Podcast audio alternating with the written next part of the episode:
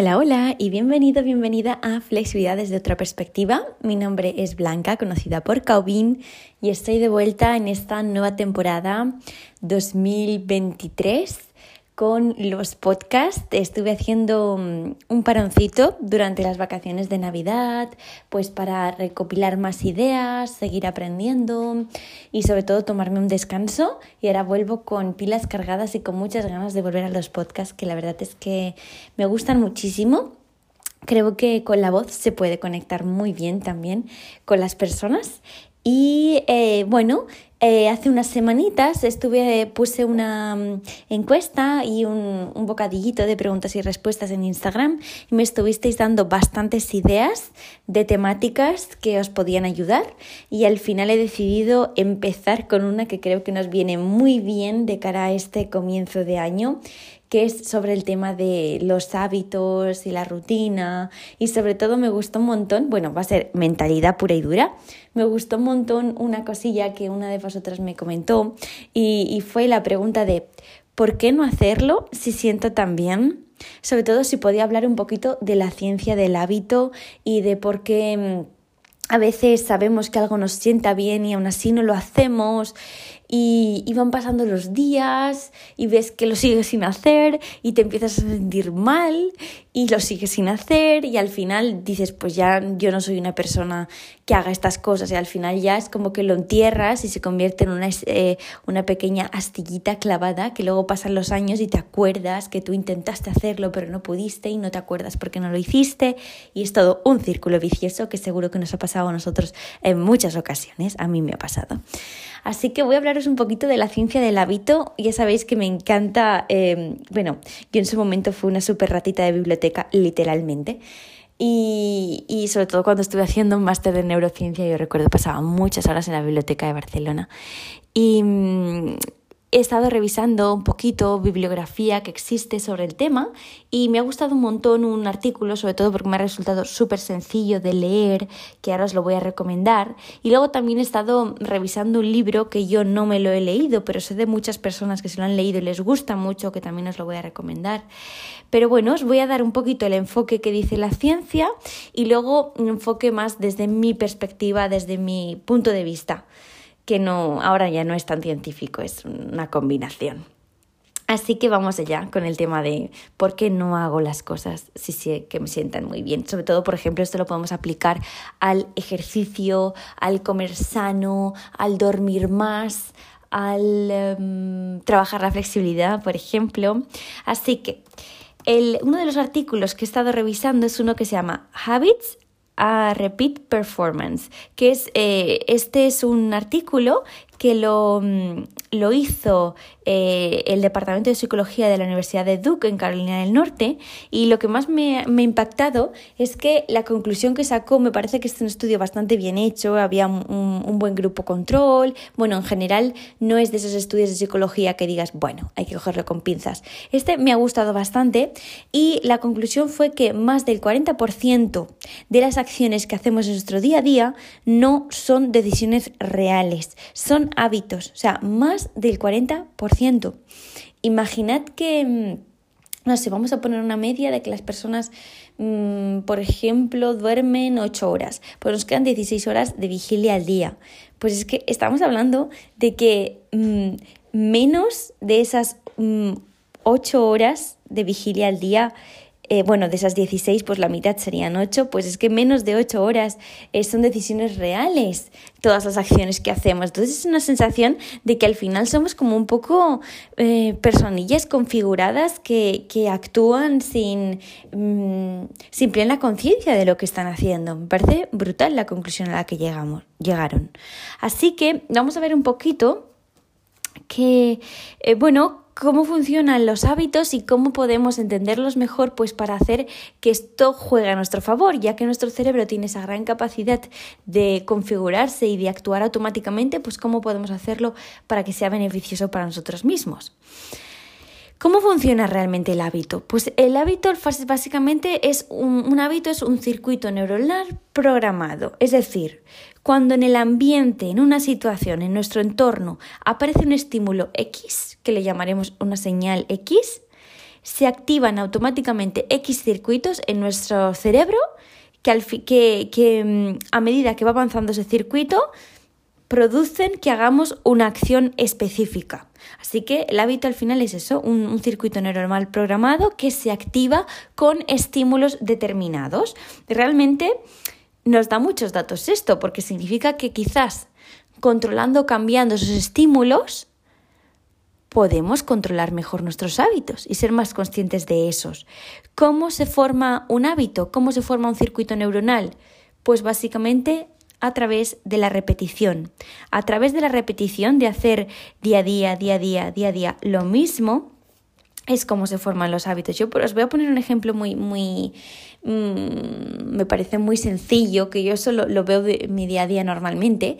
Cuando eh, empiezo a entrenar con una alumna nueva o un alumno nuevo, y luego lo comparo con otro alumno o alumna que ya tengo desde hace mucho tiempo, me hace muchísima gracia porque sin yo decirle nada, las personas que ya llevan muchísimo tiempo conmigo, por ejemplo, ya colocan la cadera en retroversión en una zancada, eh, ya elevan el pecho también en una zancada, eh, a ver, más, más eh, por ejemplo, ya activan el abdomen cuando están haciendo un arco, ya hacen retracción escapular y sacan el pecho cuando están trabajando flexibilidad de espalda. O sea, son cosas que al final se convierten automáticas y es, hay una fase en la que las personas me dicen, ay, pero ¿cómo puedes acordarte de tantas cosas? Es decir, yo, por ejemplo, imagínate, estoy haciendo un chest y, hay que pensar en hago rotación interna con los hombros, trato de despegar la barbilla del suelo, trato de respirar por la nariz, trato de seguir levando la cadera, meter el ombligo. Claro, al principio haces todo por separado y pareces como una especie de espagueti cocido, así como muy wobbly, inestable, que no, no te da tiempo a pensar en todo, pero al final vas automatizando cosas, al final se vuelve automático. Y eso me hace mucha gracia porque lo veo mucho. Cuando empiezo en clase con alguien nuevo y digo, por favor, es que hay que muchas cosas. Luego hay una parte de mí que dice, no te preocupes Blanca, porque si lo explicas bien y si lo dejas claro, a medida que repita las clases lo va, lo va a interiorizar y al final se volverá un hábito para esa persona. Ese es un poquito un ejemplo que quería daros sobre cómo se crean los hábitos y cómo la repetición nos ayuda muchísimo con esto. El libro que, es, que había comentado al principio es The Power of Habit de Charles Duhigg, menudo, menudo apellido más raro, no sé si lo he pronunciado bien, pero bueno, el poder del hábito, si lo buscáis así, os aparecerá. Y está muy bien porque explica realmente el origen de cada hábito em, y luego cómo, cómo poder mm, solucionar, por ejemplo, hábitos que son negativos o cómo configurar hábitos positivos. Y luego ha establecido una, no sé, un método que le llama Q Routine Reward, que Q es señal o estímulo, routine rutina y reward es recompensa. Entonces analiza un poco los pasos que tienes que seguir para eh, ser consciente de tus hábitos y cambiarlos. Entonces me lo he estado mirando y, la verdad es que mm, no voy a explicar a ciencia totalmente cómo es este, este proceso, porque para empezar no me he leído su libro, pero sí que mm, he hecho un pequeño resumen de cómo son los pasos que comenta y luego la verdad es que algunos me parecen un poco como complejos. Luego os voy a dar mi opinión de al final eh, cómo yo creo que va a ser lo más fácil y, y, os voy a poner mm, casos personales míos de mis hábitos y cosas que quiero cambiar, etcétera, ¿vale?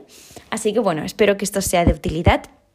Los pasos de esta Q Routine Reward, el primer paso es analiza tu rutina. Analiza cómo es tu rutina, pues eh, qué haces. Por ejemplo, eh, yo lo que muchas veces, alguna vez he hecho, es em, coger una libretita y apuntar qué es lo que he hecho a lo largo del día, con detalle, ¿no? Pues me levanto a esta hora. Nada más me levanto, ¿qué pienso? que eso ya os lo he dicho muchas veces, lo que yo pienso, ya no es un secreto. El tema de agradecer estar vivo y tal. Y eso fue un hábito al final que implementé. Eh, luego voy, por ejemplo, al lavabo. Luego em, que es, bueno, pues lo voy a explicar ya. Os voy a explicar mi rutina así un poquito por encima. Sobre todo, por ejemplo, un hábito que he conseguido establecer en mí después de muchísimo tiempo. Yo em, soy una persona a la cual le encanta dormir y no se acuesta tampoco muy pronto.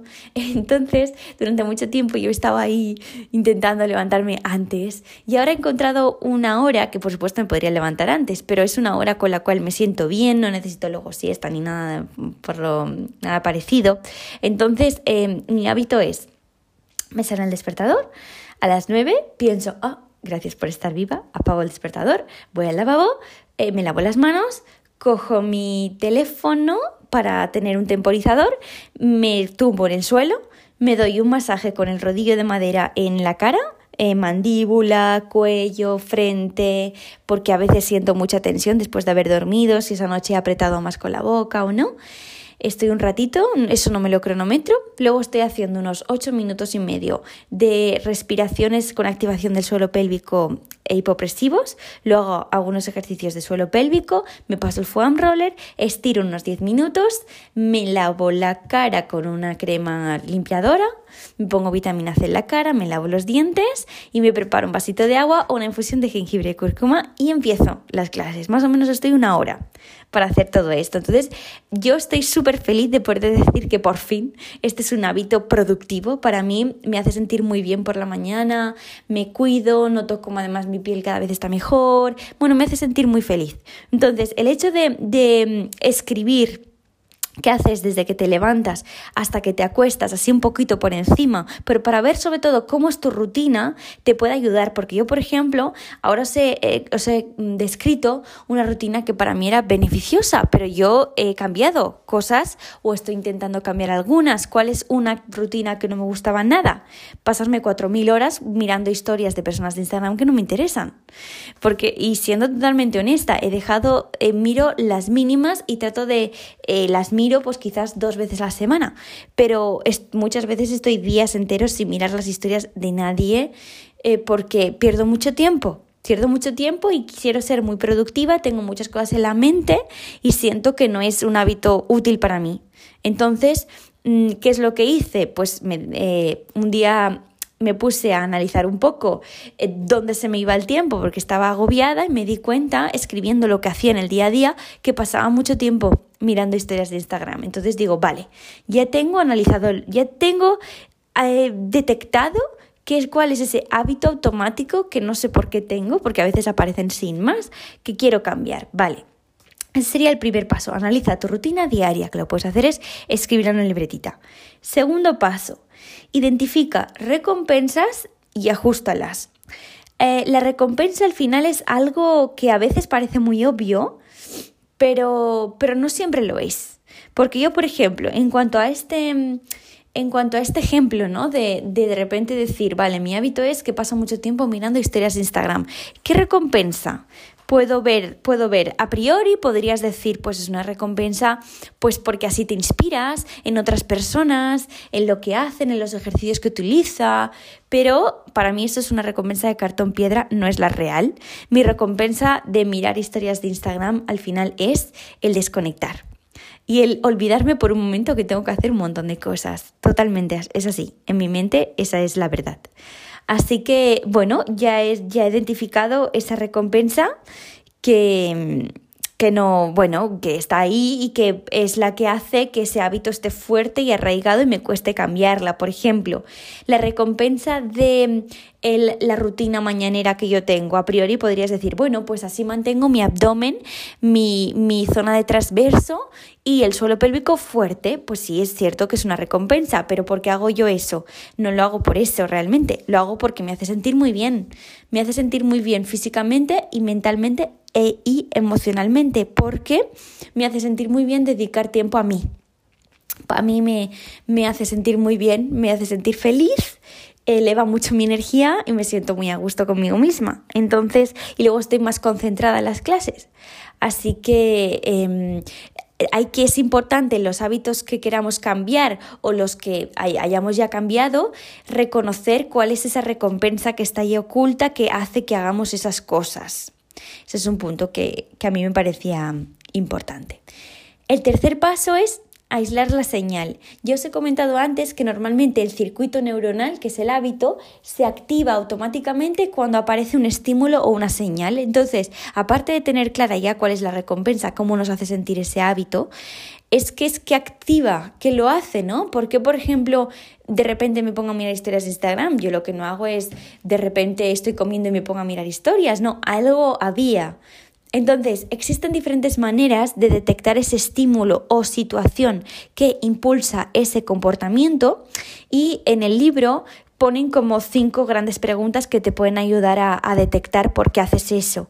Y es pensar dónde estás, la ubicación, pensar la hora, en el momento exacto donde casi siempre lo haces, lo que estás sintiendo en ese momento, qué estás sintiendo en ese momento que te pones a hacerlo, si estás con alguna persona específica y la acción anterior que has hecho. Entonces nos teníamos que preguntar, ¿dónde estoy cuando me pongo a hacer eso?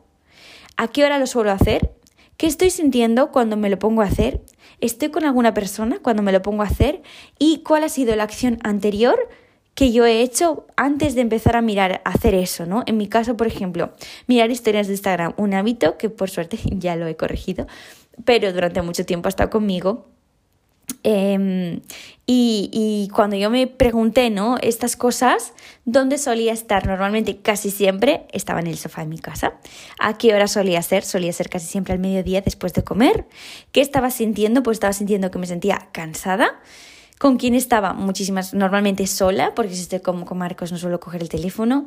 Em, y luego la acción anterior que había hecho había sido comer, entonces claramente detecté que lo que tenía que hacer es crear una rutina diferente de, eh, para después de comer, para no ponerme a hacer eso. Entonces, em, estuve probando cosas, cosas que me daban sueño, al final me dormía, y la que más me ha gustado, que, que em, me produce la misma recompensa bueno, incluso más positiva que, que, la otra, o sea, yo porque tenía el hábito de mirar historias de Instagram y perder el tiempo haciéndolo, porque me, me hacía eh, desconectar, me hacía eso, pues olvidarme por un momento que tenía un montón de cosas en la mente y tranquilizarme. Entonces, Aquí yo, al detectar justo el estímulo que, lo, que sobre todo lo desencadenaba, que era después de comer esa sensación de, oh, estoy saturada, lo que hice, bueno, he hecho varias cosas, pero lo que ahora lo he sustituido por responder mensajes de TikTok, porque me da, bueno, en TikTok últimamente he crecido un montón y, y, me comentan mucho las personas y me entretengo muchísimo. Leyendo sus comentarios me río mucho y me hacen mucha gracia. Entonces, pues me da cuenta de que es una manera muy positiva de desconectar me gusta, además me hace sentir muy bien porque estoy avanzando faena entre comillas y otra cosa que he hecho es quitarme faena. No me gustaba tener esa sensación de tengo muchas cosas, entonces eh, cada vez estoy intentando quitarme más faena, delegar más, ser más exigente con el tema de las plazas de los alumnos y tal y me está funcionando. Así que eso es un poco, un poco como yo analicé porque hacía este hábito. Y, bueno, ese al final es el último, el último paso, lo que ya os he explicado. El último paso sería poner alternativas em, a ese hábito negativo para nosotros que nos dé la misma recompensa una vez tengamos bien detectados los estímulos, que en mi caso fue eso, cambiar a hacer otra cosa que también me que me haga sentir bien, por supuesto que me haga sentir bien. Entonces, así un poquito a modo de resumen de lo que nos ha ido diciendo la ciencia, es muy importante que, pues eso, que realmente le demos importancia al tema de los hábitos porque al final son eh, respuestas automáticas que actúan por nosotros, que muchas veces son incontrolables. Ya sabes que mm, hay muy pocas acciones en nuestro día a día que sean decisiones reales, que casi todos son hábitos, como nos han comentado en el estudio este que al final los hábitos son circuitos neuronales y que gracias a Dios, gracias a la neuroplasticidad que tenemos, eh, se pueden cambiar, esos circuitos neuronales no son fijos y cómo se construyen, se construyen a base de la repetición. Entonces, antes de cambiar el tema este de la repetición, lo más importante es el primer paso, analizar mi rutina diaria, el segundo paso, analizar la recompensa, es decir, qué me hace sentir ese hábito, por qué lo hago, qué, qué recompensa obtengo haciendo esto. El tercer hábito, eh, bueno, el tercer paso sería ver exactamente qué señales despiertan esa respuesta automática, dónde estoy, a qué hora lo hago, qué estoy sintiendo, con quién estoy, la acción anterior que he hecho y a partir de ahí cambiar todo. Ver qué otra acción de una decisión de manera consciente me puede hacer sentir igual, puedo, tener, obtener esa recompensa, no es negativa para mí.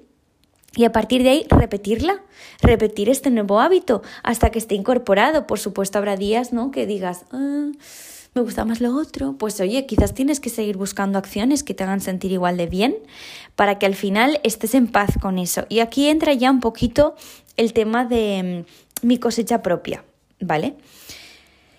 Em, hay muchas personas que mantienen el lema este de no pain, no gain. Em, yo no soy nada partidaria de este, de este lema, porque creo que a veces cuando estamos eh, recurriendo constantemente a la fuerza de voluntad para hacer X cosas, esto tiene un tope. Tiene un tope y lo he experimentado un montón de veces en mi día a día y al final explota. Cuando estás mucho tiempo, ¡ay, qué bien! Eh, hago esto, sí, sí, he cambiado mi hábito, pero en el fondo hay algo que no encaja, hay algo que te hace sentir mal, llega un tope. Y a mí eso me pasó. ¿Qué sucedió? con el ejemplo que os he dicho, ¿no? De las historias. Mi recompensa era eh, desconectar. Entonces, ¿qué hago yo? Cambio la acción, dejo mirar historias y lo cambio por contestar mensajes de TikTok. Pero en el fondo, si solo hubiera hecho eso, hay una parte de mí que se sentiría mal, que se sentiría que sigue teniendo muchas cosas, mucho ruido mental y sigue agobiada. Entonces, si yo no hubiera decidido hacer un cambio, que sobre todo el gran cambio que hice, lo hice en agosto y en diciembre lo he seguido haciendo, de parar y, redirigir un poquito más mi proyecto para que cada vez pueda delegar más y yo pueda estar más tranquila y disfrutar con Cabin, porque si no, apaga y vámonos, desaparece Cabin, porque Cabin tiene que estar bien. Pues em, si yo no me hubiera planteado eso, por mucho que cambie mi hábito negativo, entre comillas, pues no, al final hubiera vuelto a explotar. Entonces, mi primer consejo es, es súper importante el trabajo de introspección, el tema de escribir tu rutina diaria, de verdad que yo lo encuentro maravilloso, súper... Em, muy, muy valioso, te va a dar muchos datos de cosas que seguramente no te das ni cuenta, e incluso de hábitos que tienes de cómo te hablas a ti mismo. Pero, pero para mí lo primordial es ser compasivo, ser compasivo de cómo estás, de que no somos perfectos, de que no todos nuestros hábitos son saludables, de que no todos nuestros hábitos son productivos, no constantemente estamos haciendo cosas productivas. Eh, pero bueno, que si están es por algo, es porque nos están ayudando a, soportar cierta insatisfacción emocional o algún tema, pero bueno, lo tenemos ahí, primero somos compasivos y luego, una vez nos hemos abrazado, quiérete mucho, introspección. Vale, hago mi rutina diaria. ¿Qué conclusión sacas? ¿Quién eres? O sea, ¿qué, qué, ¿cómo te consideras tú ahora mismo con, con la rutina que tienes en tu día a día? Y compárala con quién quieres ser. Este es un ejercicio que a mí me gusta un montón y es el tema de, eh, bueno, se basa, en, estoy trabajando últimamente bastante en, en, diferentes cosas de mentalidad y un, y un tema es el asumirte en esa persona que quieres ser. Es decir, Sabemos quiénes somos. Escribimos nuestra rutina, tú te describes así, yo soy así, ta, ta, ta. Y luego quiero que, intentes escribir, yo te invito, esto no es una legación, a que escribas en otra hoja quién te gustaría ser. ¿Cómo sería, por ejemplo, la María de tus sueños? ¿Cómo sería la Laura de tus sueños? ¿Cómo sería eh, el Carlos de tus sueños? ¿Cómo sería? Puedes escribirlo y ¿qué, ¿qué, haría en su día a día? ¿Se levantaría y qué haría? ¿Se levantaría y, por ejemplo, meditaría o no? ¿O se iría a caminar o se iría a correr? ¿O se ducharía y se haría un súper desayuno de tortitas francesas? Yo qué sé, me lo invento. E invéntatelo, bueno, cómo sería ¿no? tu, tu vida ideal, tu rutina y etcétera. Y a partir de ahí Asume que ya eres esa persona, lo único que tienes que hacer es poco a poco ir cambiando esas acciones que haces ahora mismo y convertirlas en las acciones que harías si ya fueras esa persona. Y así poco a poco, a medida que lo vayas repitiendo, sin darte cuenta, te vas a convertir en esa persona. Esto, esto lo, me, me, explotó la cabeza a mí. Está muy relacionado con la ciencia del hábito, pero es un. Lo escuché en una TED Talk que os la recomiendo 100%. De hecho, no, no pensaba recomendaros la que ahora mismo la estoy buscando. De una mujer que, eh, que decía: eh, Fake it until you become. Es decir, eh, falséalo hasta que te conviertas en esto. A ver, estoy buscando en internet donde lo podéis encontrar. Vale, mira, es una mujer, está en YouTube el, vídeo, dura 15 minutos. Y el título es Fake It, eh, sí, Until You Make It, ¿vale? Y es una tal Amy Cuddy. Amy con Y y Cuddy con dos Ds y también acabado en Y. Y se llama TED Talk. Eh, para quien no sepa inglés, Fake It es Fake It Until You Make It. ¿Vale? Espero que se entienda. Si no me escribís, no pasa nada.